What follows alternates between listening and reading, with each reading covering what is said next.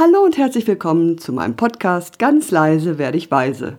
Mein Name ist Annemarie Merten und ich möchte dich einladen, die Welt neu zu entdecken. Dich neu zu entdecken. Werde vom Alltagsverwalter zum Lebensgestalter. Denn das Leben lacht. Aber manchmal muss man es auch erst ein bisschen kitzeln. Wie das geht, das erfährst du gleich.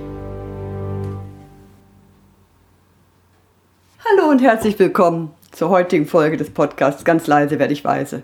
Schön, dass du wieder dabei bist. In der heutigen Folge geht es um eine Denkweise im NLP. Es gibt insgesamt zehn davon. Das sind so etwas ähnliches wie Gesetzmäßigkeiten, Gesetze, also Richtlinien im Leben und die helfen dabei, das Leben einfacher zu machen, äh, mehr Verständnis für andere und für sich selber zu haben. Und diese Denkweise, über die ich heute sprechen möchte, ist die Landkarte ist nicht das Gebiet. Ja, was bedeutet das? Die Landkarte ist nicht das Gebiet. Ist schon klar, sonst könnte ich den Jakobsweg mit einem Schritt zurücklegen. Obwohl, das wäre auch schade und erlebt hätte ich dann auch nichts. So eine Karte kann ich natürlich auch ganz flach zusammenlegen. Ich kann sie durchreißen und wegschmeißen. Und das Gebiet, das ist da, wo es ist. Das ist fest und das bleibt. Und das Gebiet, das ist die Welt in diesem Fall. Und keine Landkarte könnte die Welt so zeigen, dass jeder etwas mit ihr anfangen könnte. Also Autofahrer und Wanderer brauchen völlig unterschiedliche Karten. Oder stell dir vor, Stadtpläne. Du könntest den ausgefeiltesten, schönsten, deutlichsten Stadtplan von Rom haben. Wenn du aber gerade in London bist, nutzt dir der überhaupt nichts. Die Landkarte ist nicht das Gebiet, bedeutet, dass die Welt, wie sie wirklich ist, sich sehr, sehr unterscheidet von unserer Wahrnehmung der Welt. Wir haben unsere eigene Weltsicht, unsere eigene Landkarte. Wir Geschwister zum Beispiel, wir haben unsere Kindheitswelt völlig unterschiedlich erlebt. Wir haben natürlich auch eine verschiedene Geschwisterrolle gehabt. Da waren die Älteren und die Jüngeren und die in der Mitte. Und wo wir uns jetzt wirklich einig sind, was wir alle gleich erlebt haben, also wir haben definitiv die gleichen Eltern gehabt, die uns großgezogen haben ansonsten läuft das meiste dann schon ziemlich auseinander. Wir haben völlig unterschiedliche Wahrnehmungen von unserer Kindheit. Wir bewerten die Dinge unterschiedlich und sogar die Erinnerungen stimmen nicht. Der eine erinnert sich an etwas, was der andere, wo der sagt, nie erlebt, gibt es überhaupt nicht. Wir nehmen halt unsere Welt wahr durch unsere fünf Sinne, durch das Hören, Sehen, Schmecken, Fühlen, Riechen. Und unser Gehirn, unser Nervensystem sind natürlich auch beteiligt. Und ganz, ganz viele Dinge, die wir in unserem Leben nicht brauchen, die überflüssig sind, die werden direkt weggefiltert vom Gehirn. Die sind quasi bedeutungslos für unser Leben und wir nehmen sie nicht wahr. Um mal zu veranschaulichen, wie unterschiedlich die Sinne auch sind, bei den Naturvölkern, bei den Aborigines war das ja noch lange, lange so, dass sie sich zum Beispiel verständigen konnten über Gedanken. Über Gedanken, nicht über Worte. Also die Sinne sind umso feiner, desto mehr man sie benutzt und desto ausgereifter sind sie. Und wir neigen dazu, wenn wir uns unsere Landkarte von der Welt machen durch unsere Erfahrungen, dann neigen wir dazu, Dinge zu generalisieren. Das bedeutet, dass wir bei manchen Dingen sagen, das ist immer so. Also das ist schon mal immer so, dass die Bayern die Ostfriesen nicht mögen. Oder dann gibt es Verzerrungen, dass man die Dinge anders darstellt, als sie wirklich passiert sind. Oder dann gibt es Löschungen, das passiert ganz oft. Löschung ist für mich zum Beispiel jetzt ein Beispiel. Ich war damals, als ich ganz, ganz jung war, Anfang 20, da war ich mal total verknallt in einen Mann, der war 16 Jahre älter als ich, fand den total klasse. Hatte richtig tolle blaue Augen, sehr sportlicher Mann, sehr attraktiv und ich fand den immer, also einfach toll. Und dann irgendwann habe ich den gesehen und dann sah der ganz anders aus und ich dachte, hm, also sah noch besser aus als sonst, was kaum möglich war. Und ich konnte es an nichts festmachen. Ich habe es wirklich alleine nicht rausbekommen. Irgendjemand sagte mir dann irgendwann, hast du schon gesehen, dass der Klaus seinen Bart abhat, sein Vollbart. Wie findest du das? Und ich dachte, Mensch, der hatte ja einen Vollbart. Und ich habe für den geschwärmt. Und ich habe nicht mal wahrgenommen, dass sein Vollbart weg war. Da sieht man, wie unser Gehirn äh, die Dinge weglöscht. Also ich stehe auch nicht so auf Bärte. Insofern passt es auch ganz gut, dass mein Gehirn den Bart quasi weggelöscht hat. Ja, das ist jetzt so ein Beispiel. Ähm, wenn wir auf die Welt kommen, dann sind die ersten Erfahrungen schon dafür da, uns wirklich einen ordentlichen wie soll ich sagen, einen ordentlichen Start ins Leben zu geben oder einen etwas suboptimalen Start ins Leben zu geben. Und zwar einfach nur dadurch, äh, wie wir unsere ersten Wochen und Monate erleben, ob sich um uns gekümmert wird, wenn wir Bedürfnisse haben. Ich bin ein Kind der 60er Jahre. Und damals in den 60er Jahren war Füttern nach der Uhr total angesagt und auch das Durchschreien lassen der Kinder, weil das ja sehr zur Kräftigung der Lungenfunktion beitrug. Und jetzt laufen ziemlich viele Kinder der 60er Jahre mehr oder weniger traumatisiert durch die Gegend, weil sie dieses Urvertrauen einfach nicht mitbekommen haben.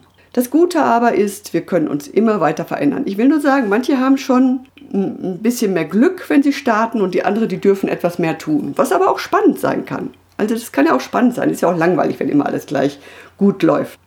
Ja, und mein Bild von der Welt entsteht also auch durch die Glaubenssätze, die wir mitbekommen von unseren Eltern. Solche Sachen wie ohne Fleiß kein Preis, das Leben ist hart und schwer, reiche Menschen haben keinen Charakter. Abends im Dunkeln ist es generell gefährlich, auf der Straße zu sein. Und so wachsen wir dann auf und nehmen was mit. Alles, was ich anfasse, gelingt mir, kann auch ein Glaubenssatz sein. Diese Glaubenssätze, die schärfen unsere Wahrnehmung von der Welt. Also wir sind dann schon quasi darauf gepolt, das zu sehen, was uns in diesen Glaubenssätzen vermittelt wurde. Und weil wir ja filtern, fallen uns die Dinge, die funktionieren, die gut sind oder die dem entgegensprechen, unter Umständen gar nicht mehr auf. Ja, und wie ist das denn jetzt, wenn wir zum Beispiel immer Nachrichten schauen? Also ich oute mich jetzt mal, ich schaue keine Nachrichten mehr und das tue ich ganz bewusst nicht, weil die Nachrichten für mich keinen Wert haben, weil sie meiner Ansicht nach ein falsches Bild von der Welt zeigen. Also das ist einfach nicht real. Die Welt hat gute und schlechte Seiten, es passiert nicht nur Schlimmes und manche Dinge haben für mich auch in den Nachrichten nichts verloren. Überhaupt nichts. Das hat nichts mit Nachrichten zu tun und da muss man auch nicht immer Dinge, die Menschen äh, sehr schockieren und sehr in Angst bringen, so herausstellen und über Wochen sogar wiederholen. Das ist nicht gut. Es ist extrem wirksam, um Menschen in Angst und Schrecken zu versetzen und ihre Landkarte so zu verändern, dass sie das, was sie in den Nachrichten oder auch in der Doku-Soap am Nachmittag sehen, für wahrnehmen und denken, die ganze Welt wäre so. Also Achtung, und auch manche Printmedien sind da sehr, sehr schlimm unterwegs, um uns zu programmieren. Also Nachrichten, hallo, die programmieren uns schon ganz ordentlich. Ich programmiere mich dann lieber selber und schaue mir inspirierende Dinge an. Und das, was in der Welt passiert, das geht trotzdem nicht an mir vorbei. Ich bekomme das mit. Ich rede ja mit anderen. Ich muss nicht jeden grausamen Mord bis in jede Einzelheit beschrieben haben. Also, das brauche ich nicht. Und dann, dann gibt es noch so, ich habe letztens einen Facebook-Post gelesen. Den muss ich auch noch kurz erzählen. Also, da habe ich auch gedacht, ai, Und zwar hat dann eine Dame geschrieben, ich leide unter einer Depression und ich grübele den ganzen Tag von morgens bis abends über die schlimmen Dinge, die in der Welt passieren und es geht mir so schlecht damit und es wird immer schlimmer, auch bei dem Gedanken, dass ich gar nichts dagegen tun kann. Ja, jetzt mal ganz ehrlich, wenn du dir jetzt diese Person anschaust, wie macht die sich denn ihre Depression? Die Depression ist selbst gemacht.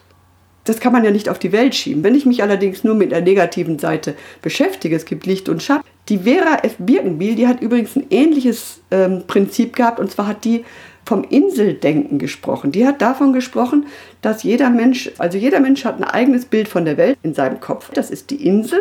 Und wenn wir uns mit anderen Menschen äh, unterhalten oder die kennenlernen, dann schauen wir nach der Schnittmenge, so wie bei der Mengenlehre. Wo ist die Überschneidung?